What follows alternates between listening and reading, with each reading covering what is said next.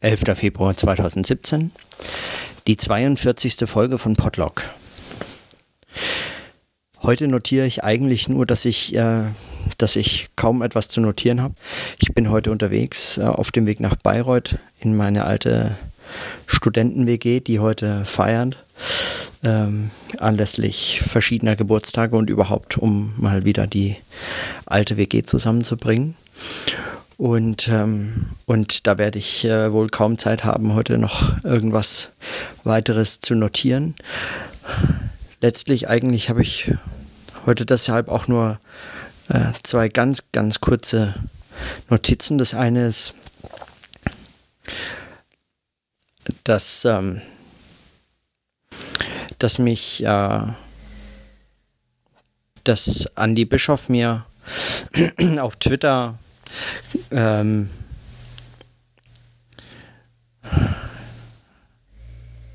ganz interessant eigentlich so eine, naja, so eine so Art kritische Hinweise oder kritische Kommentare zu dem, was ich gestern äh, zu dem Text von Michael Hagner ähm, gesagt habe, ähm, geschrieben hatte.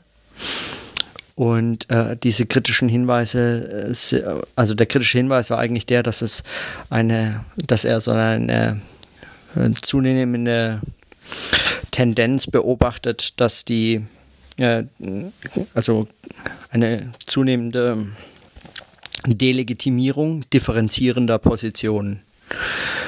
Und ähm, meine erste Reaktion war, äh, meine erste Position war, was, was er damit wohl meint.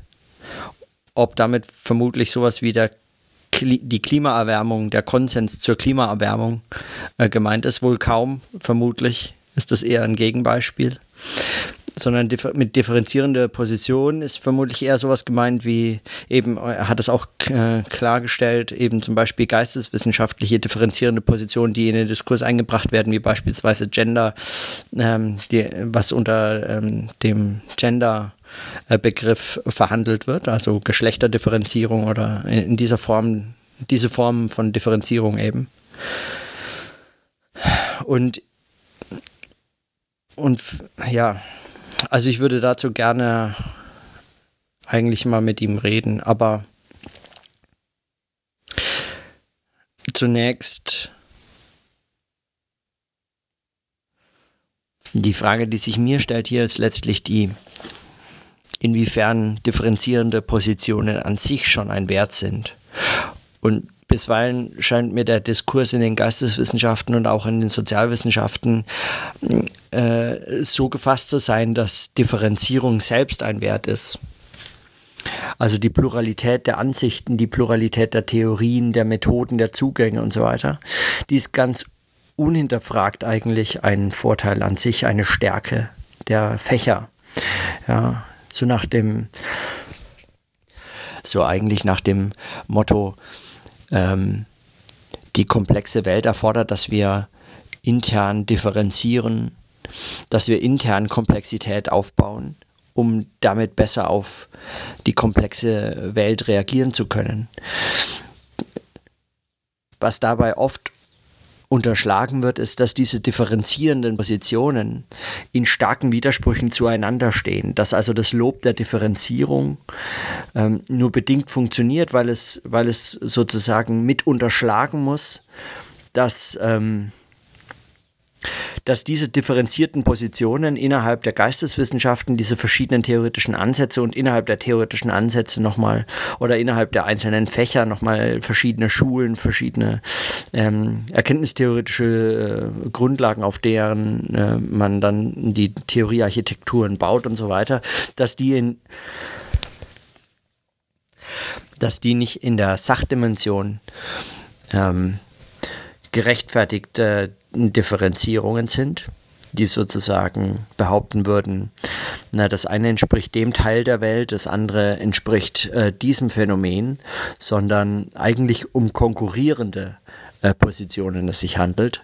Und, und diese Form der Differenzierung von konkurrierenden Positionen kann man eigentlich nur ungefragt gut finden, wenn man von so einem Art äh, die Konkurrenz belebt den Markt und bringt für den Kunden das beste Theoriemodell raus. Wenn man so eine Position irgendwie unterschwellig annimmt, nicht unterschwellig, wenn man, wenn man eine solche Position im Hintergrund mitlaufen lässt. Ja, man kann dann vielleicht noch argumentieren, wenn man das nicht äh, ganz so ökonomisch verstanden haben möchte, dass man dann mit Paradigmenwechseln argumentieren möchte oder mit äh, wissenschaftshistorischen äh, Prozessen, die zu beobachten, ähm, es einem ermöglicht, dann ähm, hier Alternativen aufzuzeigen und zu sagen, die Pluralität innerhalb der Wissenschaften führt zu besserer Erkenntnis und so weiter. Ähm, man könnte das sogar vermutlich am allerstärksten machen, wenn man das auf so Leute wie Paul Feierabend und seine, sein wieder den Methodenzwang äh, in da ausgearbeiteten Überlegungen äh, bezieht. Aber man müsste sich schon fragen, ob das tatsächlich der Fall ist, wie das, äh, wie das praktiziert wird. Also wie das Lob der Differenzierung überhaupt praktiziert wird. Dieser, dieser andere Artikel, den ich nicht mehr erinnere, von wegen, man hätte auf die falschen, auf, auf die falsche Post gesetzt, nämlich auf diese postmoderne äh, Theorietraditionen, die alles Mögliche in Frage stellen, alles Mögliche relativieren und so weiter. Und jetzt hätte man eben kein starkes Wahrheitsangebot mehr in den Geisteswissenschaften, wie es die Naturwissenschaften haben. Jetzt hat man keine starke Position mehr. Äh, dieses Argument halte ich zwar äh, auch für ähm, unzulässig äh, oder naiv oder beziehungsweise auch an der, an dem, wie es formuliert war, an der, an der Sache, an der Diskussion vorbei. Aber ähm, in dem Zusammenhang äh, müsste man das nochmal äh, neu andenken. Mein, meines Erachtens gäbe es da kein Zurück hinter diese hinter diese Infragestellung der großen Theorieentwürfe. Äh, aber es gibt auch kein Stehenbleiben bei dieser Infragestellung einfach äh, zugunsten einer Differenzierung um der Differenzierung willen. Also wenn man beobachtet, dass es eine allgemeine Tendenz gibt, ähm, äh, differenzierende Positionen äh, sich zunehmend delegitimiert werden oder zunehmend de delegitimieren oder selbst möglicherweise ins Abseits schicken, indem sie auf Differenzierung nur um der Differenzierung willen setzen, dann kann man mit dieser Beobachtung, mit dieser Feststellung, äh, mit der kommt man noch nirgends hin. Also man kommt dann noch nicht zu einem äh, zu einem klugen Einwand oder einer, einer, einer theoretischen Intervention oder einer, einer Entwicklung, einem eigenen Vorschlag. Der, das, das, das ist eigentlich streng genommen, würde ich sagen, noch nicht mal eine Diagnose. Das ist letztlich nur maximal ein Symptom und selbst das, also müsste man erstmal zeigen, inwiefern es lohnt, das zu beobachten. Was heißt das denn? Was heißt denn diese Delegitimierung von differenzierenden Positionen? So, wo ist das Problem sozusagen? Und wer hat das Problem? Hat das Problem, haben das nicht vor allem Geisteswissenschaften? Und haben sie dieses Problem aus einem anderen Grund, als dass sie selber nicht begründen können, warum sie eigentlich dieses Lob der Differenzierung von Theorien, Positionen, Methoden und Ansätzen ähm, so ungefragt äh, äh, immer weitertragen. Also eigentlich bräuchte es da wirklich mal einen soziologischen Podcast dazu, weil ähm, gerade in der Soziologie begegnet einem das immer, immer wieder, dieser, diese Ansicht, dass man eben für den einen Gegenstand möchte man diese eine theoretische Perspektive verwenden, im anderen passt die andere besser. Also hier kann ich mal mit Bourdieu argumentieren, dort mal mit Niklas Luhmann Systemtheorie. Äh, ein dritter Gegenstand ist am besten mit Rational Choice beschrieben. Äh, und das ist absurd, das ist fast schon äh, pervers, wenn man solche, solche, also wenn man dieses wenn man sozusagen Feierabend in einem Anything Goes tatsächlich missversteht. Ja, weil das steht da nicht. Diese Art des Anything Goes, ähm, die ist, fast schon, das ist obszön, das ist, ähm, da nimmt man sich weder ernst noch kann man damit ernst genommen werden. Bourdieu, Luhmann und Rational Choice, um jetzt nur diese drei, die ich da jetzt außer einfach so zufällig genannt habe, weil mir die, nicht ganz zufällig, weil mir die eben schon mal in einer Diskussion genau als in einem solchen pluralistischen ähm, äh, Paradigma irgendwie, man könnte verschiedene Methoden und Theorien kombinieren, je nach äh, Gegenstand und ähm, Perspektive, könnte man das eine mal da und das andere mal da ansetzen. Genau diese drei wurden eben äh, in dem Fall genannt äh, von dem Gegenüber und ähm, und, und das ist deshalb so absurd, weil sie sich sagen, erkenntnistheoretisch widersprechen. Also man kann nicht alle drei Perspektiven ähm, zu, also Montag diese, Dienstag jene, äh, äh, in der Woche drauf die dritte äh, verwenden. Ähm, also das, das geht nur äh, unter Bedingungen höchster kognitiver Dissonanz oder sagen fast schon einer Art Paradigmen-Schizophrenie.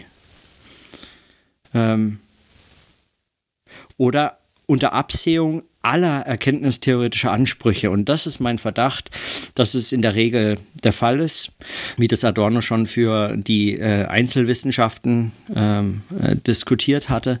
Ähm, Im Unterschied äh, zur Philosophie. Der Philosophie, äh, sie, sie beginnt sozusagen bei den, bei, bei den ersten Fragen, die sie, sie ist, ihre erkenntnistheoretischen Grundlagen sind ihre eigentliche Fragen. Ähm, also, oder damit beginnt sie und äh, Einzelwissenschaften wie unter anderem auch die Soziologie, sie nehmen die Gegebenheit ihres Gegenstandes eigentlich an. Und hinter diesen wird nicht mehr zurückgefragt. Und das ist eine gewisse Art von äh, erkenntnistheoretischer Verweigerung oder Erkenntnis, äh, ja, ja, genau, nee, es ist äh, eine Form erkenntnistheoretischer Verweigerung, die dazu führen kann, dass man äh, die Schizophrenie äh, sich wieder, erkenntnistheoretisch widersprechender Paradigmen nicht mehr beobachtet. Schon weil es darum eigentlich äh, dann gar nicht mehr geht. Ja. Na gut, das waren auf jeden Fall, das waren nur die, das waren nur die Hinweise äh, heute. Ähm und wirklich jetzt einfach nur so hingeworfen, also nicht viel drüber nachgedacht, aber äh, an anderen Stellen, an anderen Stellen habe ich das schon mit äh, einigen Leuten diskutiert und ich hätte großes Interesse, das nochmal äh, im Kontext, weiß ich nicht, anderer Gespräche nochmal zu, zu diskutieren. Es wäre.